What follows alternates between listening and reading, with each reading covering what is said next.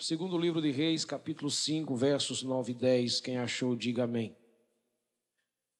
Veio, pois, Namã com seus cavalos e os seus carros e parou à porta da casa de Eliseu.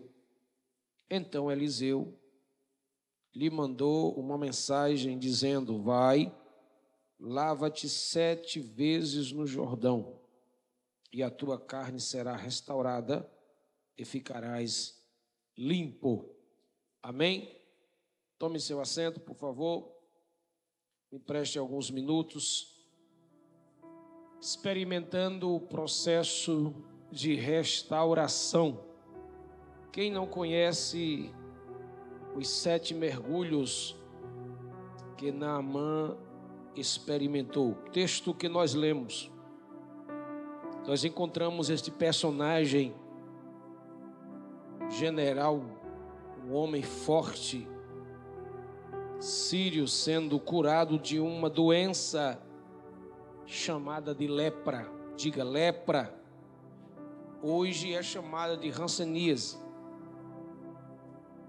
Uma doença que tirava, tira, né, a paz do ser humano, que o levava a uma tristeza profunda.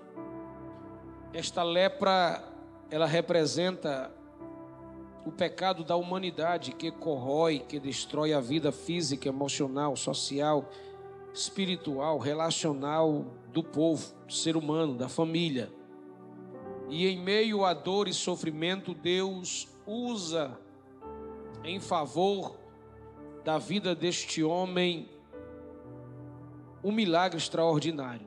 Deus tem suas maneiras de trabalhar.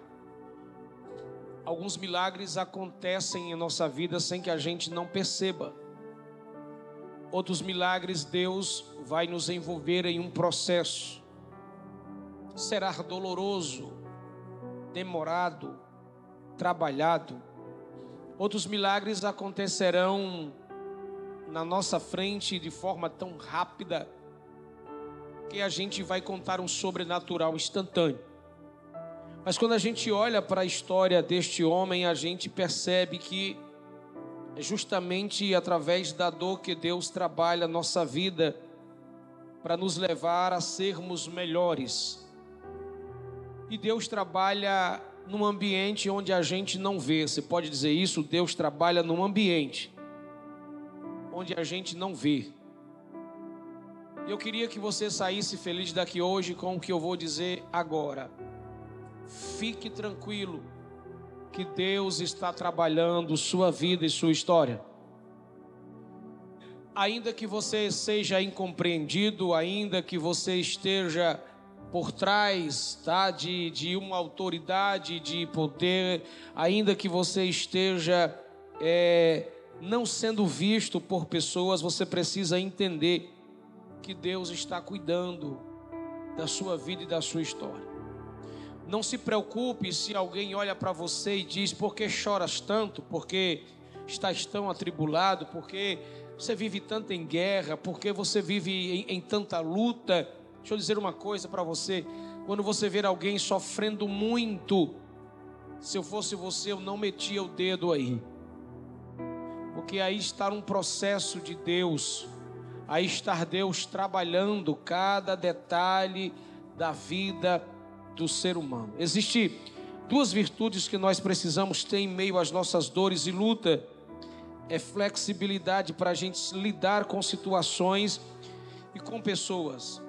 E a segunda virtude é sensibilidade para a gente ouvir Deus, entender Deus e saber que Deus está por trás de todo o processo de nossa vida.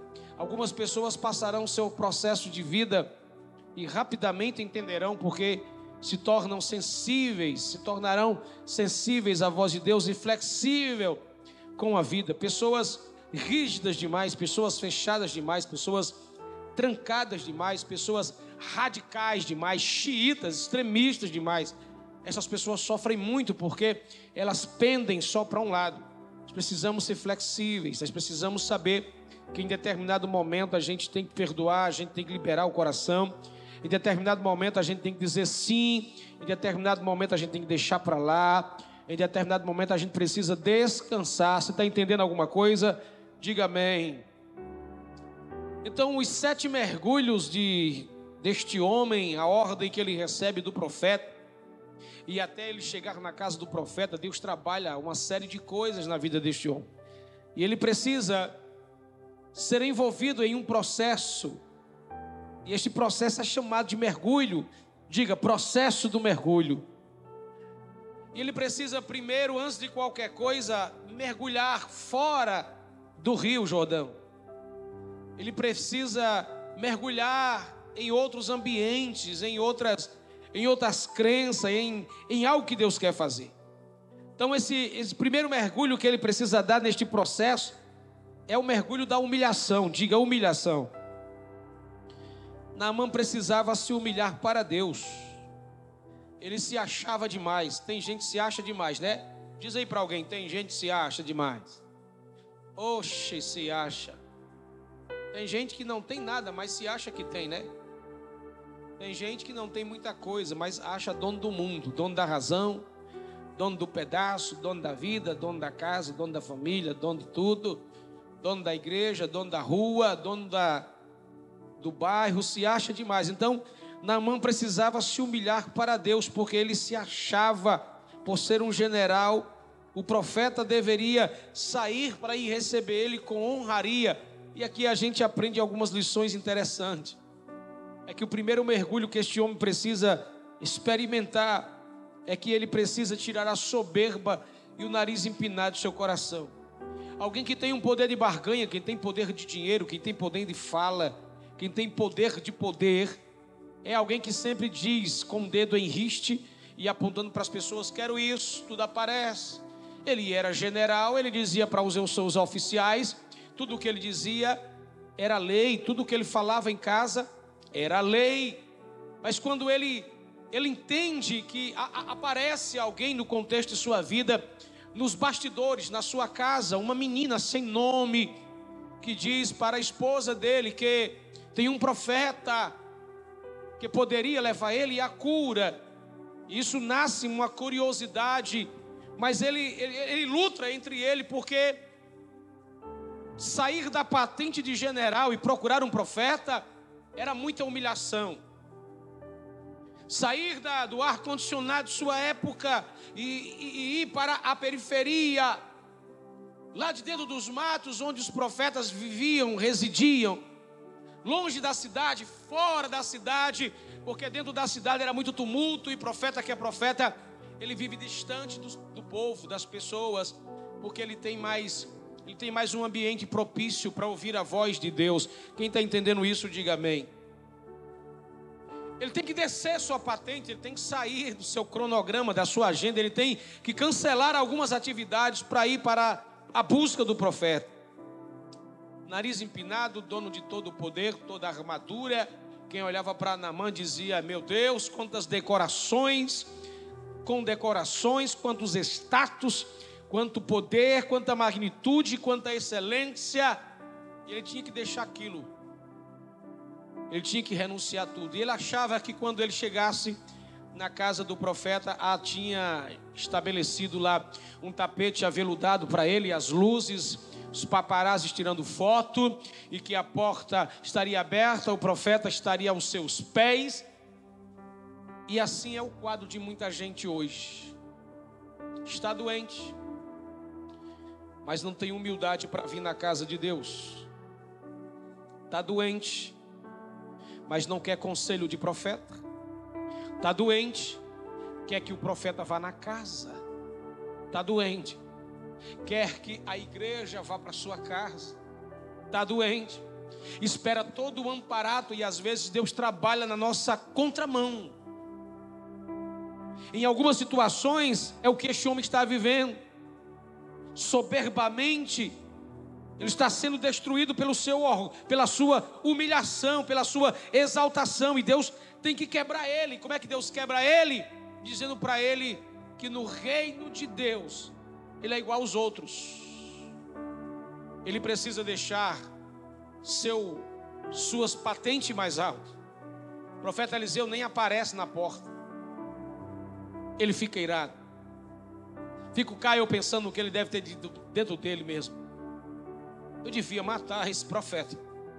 Porque quem veio nesta casa foi um general sírio.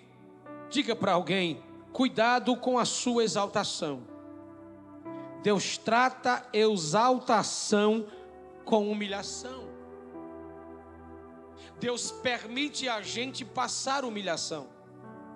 Vou dizer, Deus permite a gente passar por humilhação, que é para a gente aprender a baixar a cabeça, ser mais humilde. A Bíblia diz em Tiago 4,10: Humilhai-vos perante o Senhor, e Ele vos exaltará. O segundo mergulho que esse homem precisa fazer é o mergulho da quebra do orgulho, está nos versos 12 e 13.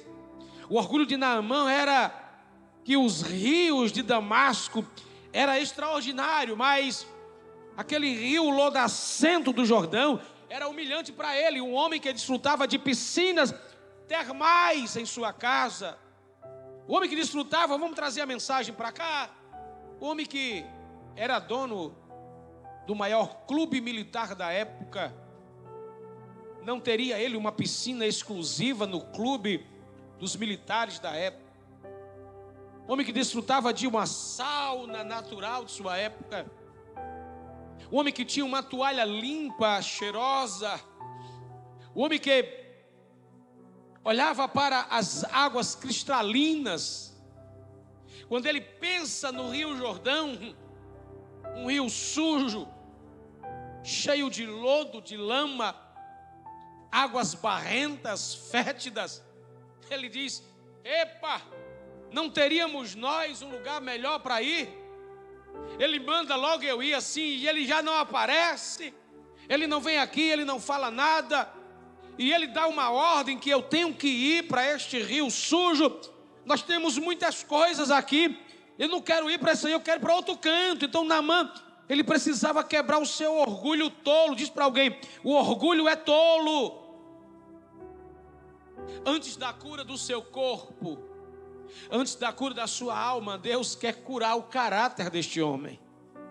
Vou repetir isso para você. Antes de Deus curar a alma de alguém, antes de Deus curar o corpo de alguém, antes de Deus curar a família de alguém, Deus trata o caráter com cada um. E a isso é natural doer. Porque aí nós vamos ser tratados dentro dentro de uma bolha de guerra, nós vamos sendo triturados, como se estivéssemos no Getsemane. Então este homem precisa ser quebrado para que esse orgulho tolo dele saia, vá embora. Ele deveria quebrar-se a si mesmo, como vaso nas mãos do oleiro. Escute o que eu vou te dizer: existem momentos na nossa vida que, mesmo a gente sendo uma obra nas mãos do Eterno, nós precisamos nos quebrar diante de Deus. Não é Deus nos quebrar, Deus não quebra ninguém. Quando falamos dessa linguagem de quebrantar, é a gente reconhecer que estamos se achando demais.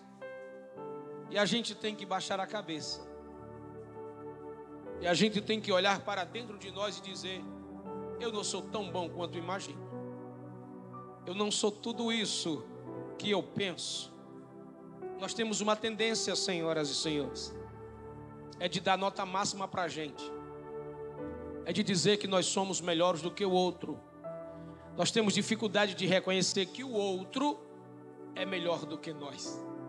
Nós temos dificuldade de entender que o outro prega mais do que nós, canta mais do que nós, toca mais do que nós, ensina mais do que nós faz coisas melhores mais do que nós. Nós temos essa dificuldade. Como é que Deus quebra isso?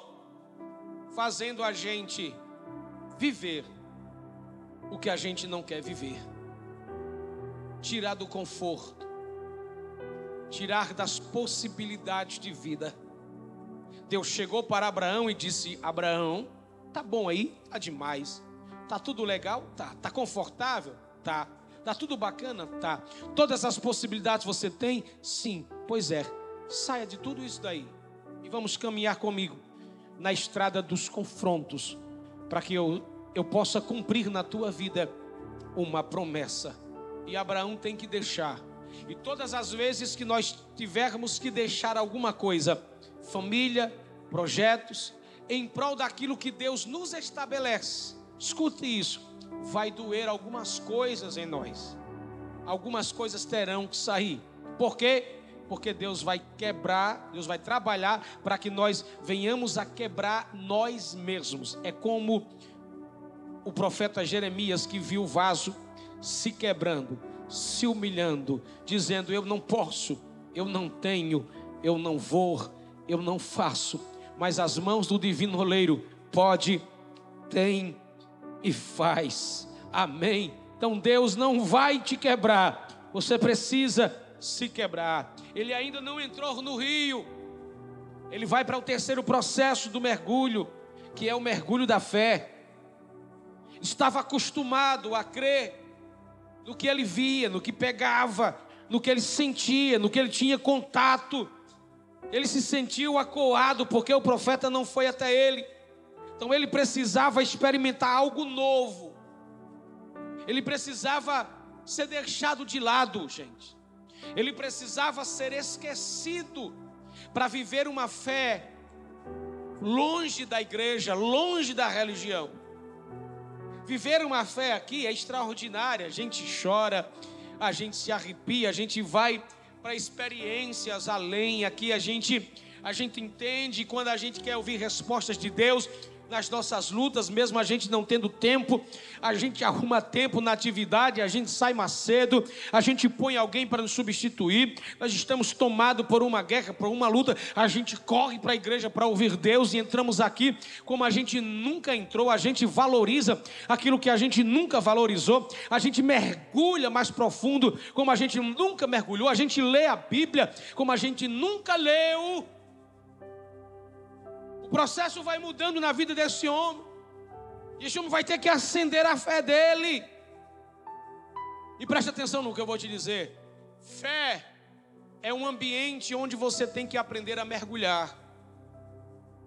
Sua fé não pode ser superficial, aquela fé onde você só mela os pés, a ponta dos dedos, onde você fica ali na praia só molhando os pés, lavando os pés, jogando os pés de um lado para outro.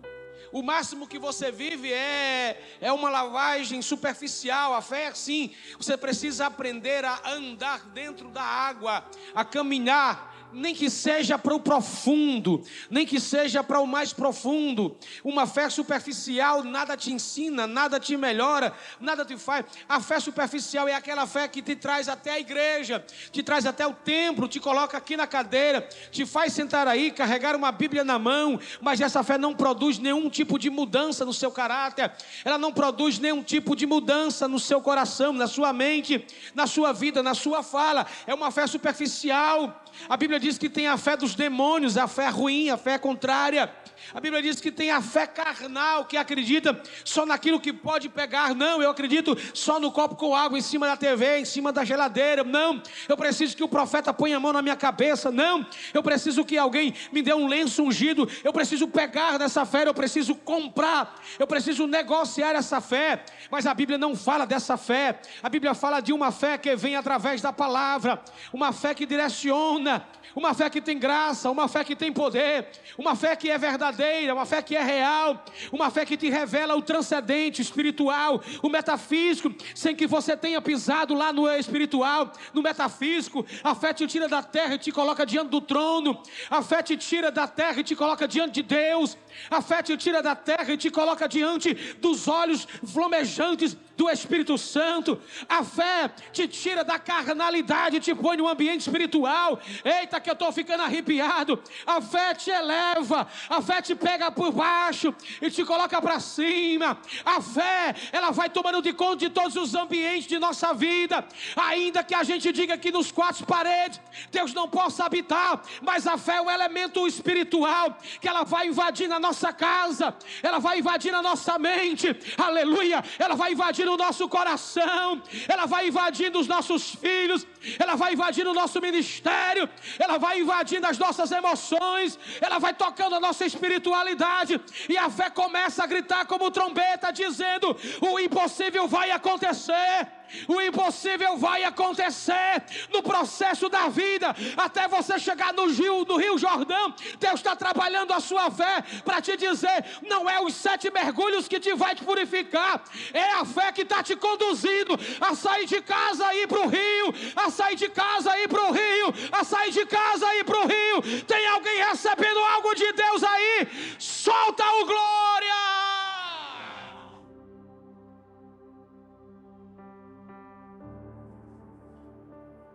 Eita! Aleluia! Diga para alguém: a sua fé pode ser pequena, ela é suficiente.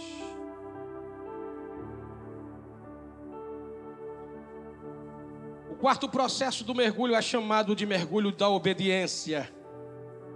Naamã achou simples demais mergulhar.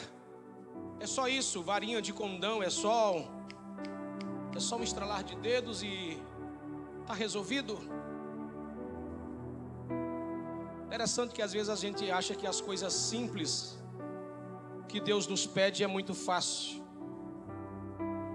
Eu sempre digo que o conceito, o conceito, ele é importante, mas a prática é extraordinária.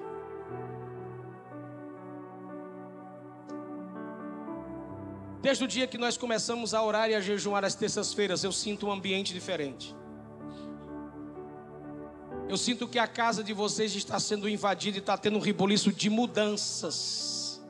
Mudança no caráter, mudança nas emoções, mudança nas finanças, mudança nos, mudança nos projetos. Deus está trabalhando neste ambiente. Nós precisamos aprender a obedecer a Deus mesmo que seja simples. Você já percebeu que obedecer é uma coisa muito distante da gente, mortais, quando se trata de espiritualidade? É. A gente, a gente é bom até em disfarçar quando a gente não quer a obediência na empresa. A gente dá o nosso jeitinho brasileiro, a gente consegue um atestado e viaja, vai para uma festa, inventam uma coisa, a gente compra, a gente, a gente frauda, a gente cria alguma coisa. A gente obedece, a gente chega cedo, a gente não, não se desgasta tanto porque pode pesar no bolso. A gente obedece quando a gente entra nos, nos lugares, as instituições jurídicas, veste a camisa, põe uma calça, fala pouco, desliga o celular. A gente, quem entra no avião tem toda uma regra Passar pelo check-in tem toda uma regra, tem toda uma coisa, e a gente, ó, caladinho. Aí quando nós chegamos diante de Deus, Deus só pede para a gente obedecer, a gente tem dificuldade. A gente reluta, a gente escapa pela direita, escapa pela esquerda, a gente cria o nosso mundo factoide, mentiroso, disfarçado. A gente cria um persona, um personagem, escolhe uma máscara que cabe melhor para a gente disfarçar que a gente não quer obedecer ao pé da letra. Diga para alguém, por favor, duas pessoas, diga, você já deveria ter recebido grandes milagres, mas a dificuldade de obedecer lhe atrapalha. A gente tem dificuldade em obedecer a Deus. É só ir para o rio. É só dar sete mergulhos. É simples.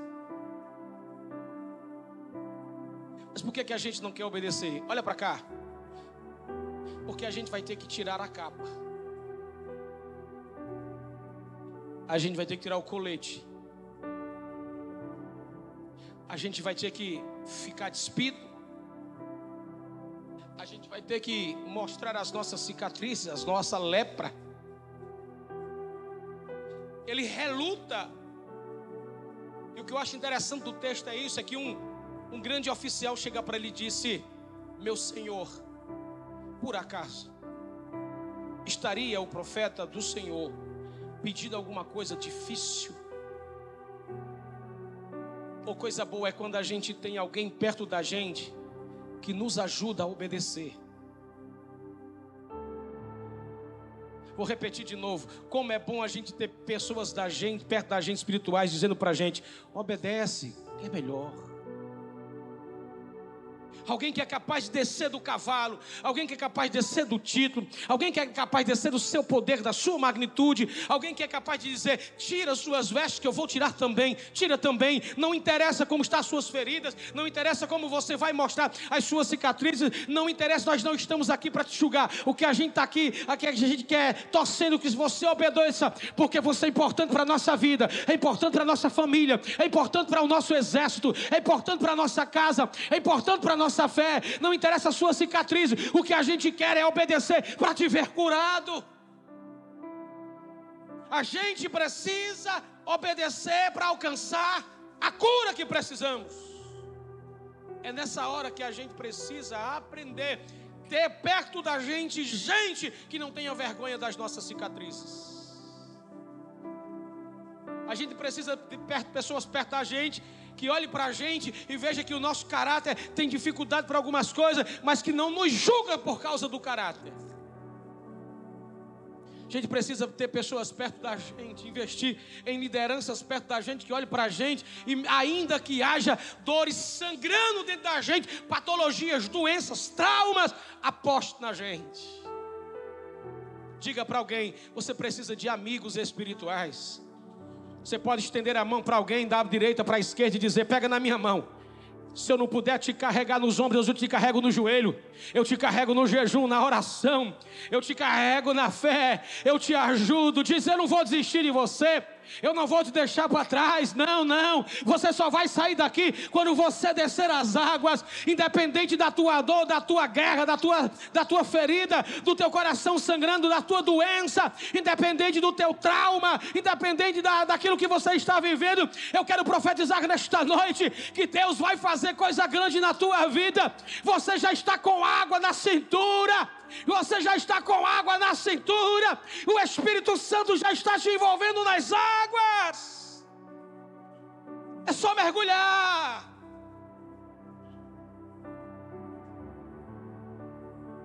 Diga para alguém, só obedece, ponto. Quinto processo do mergulho é chamado de mergulho da restauração. Naamã só compreendeu o milagre depois que ele jogou para fora as mazelas da sua alma. Diga comigo, doenças cansadas. Às vezes não é nem cicatrizes de feridas de corte, não é não é uma lesão no corpo, não é uma lesão no osso, não é uma torção. É uma doença que está guardada na alma da gente a alma ela grita pelas decepções, ilusões e isso cria feridas na alma. Pior do que corpo são as feridas que cobrem o espírito do homem que deseja ver Deus, sentir Deus. Então, milagres acontecem quando nós tomamos a posição séria de crer, deixar de acreditar em coisas insignificantes e acreditar em coisas grandes. Eu estou crendo. Eu estou é crendo que antes do dia 31 de dezembro, tem gente que vai estar tá aqui é dançando, sapateando no espírito, dizendo: Não me segura, não, porque hoje eu vim foi agradecer o que Deus fez na minha vida, na minha casa, na vida do meu esposo, do meu filho, da minha filha, da minha esposa, o que Deus fez lá no meu trabalho. Eu estou é crendo que Deus vai fazer coisa grande. Aí como é que acontece essa restauração? Quando você tira tudo.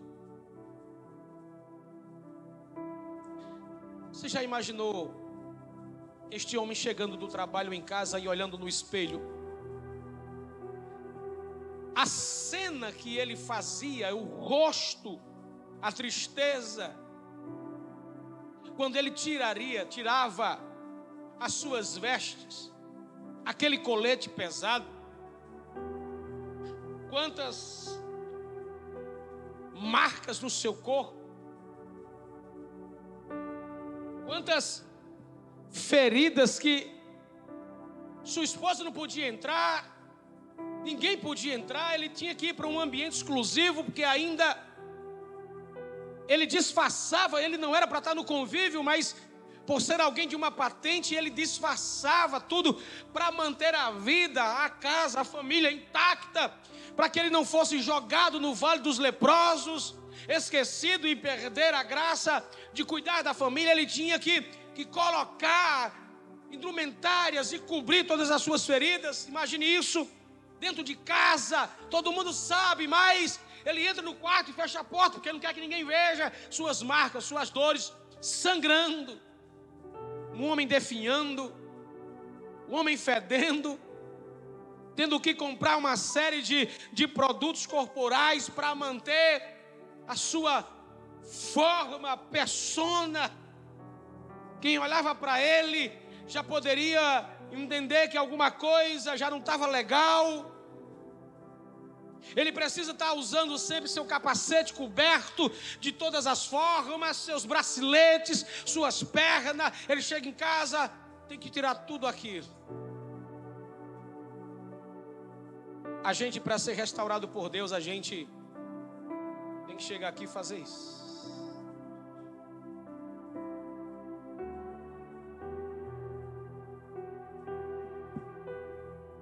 Tira a máscara tira a posição. E o que vai restar diante de um espelho é um homem fraco, um homem triste, um homem vencido, um homem ferido, um homem sangrando, um homem fedendo. Ele vai perdendo o prazer da vida. E ele percebe que não tem para onde correr. Ele precisa de restauração. Quando o servo diz para ele, por acaso está pedindo alguma coisa difícil, impossível, não. Olhe para o seu corpo, feridas. Olhe para os seus traumas terríveis. Olhe para a sua caminhada.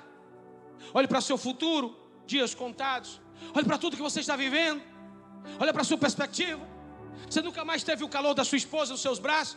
Você nunca mais fez amor com ela. Você nunca mais teve os seus filhos no braço. Você nunca mais teve o convívio dos seus melhores do seu braço. Você nunca mais teve um contato com ninguém. Só mergulha. Aí a Bíblia diz que ele dá quantos mergulhos? Sete mergulhos. A Bíblia diz que quando ele levanta do sétimo mergulho, Sétimo mergulho. Você já veio a primeira terça? Já veio a segunda? Já veio a terceira? Já veio a quarta? Geralmente você diz assim: não aconteceu nada. Pois é, tem mais três.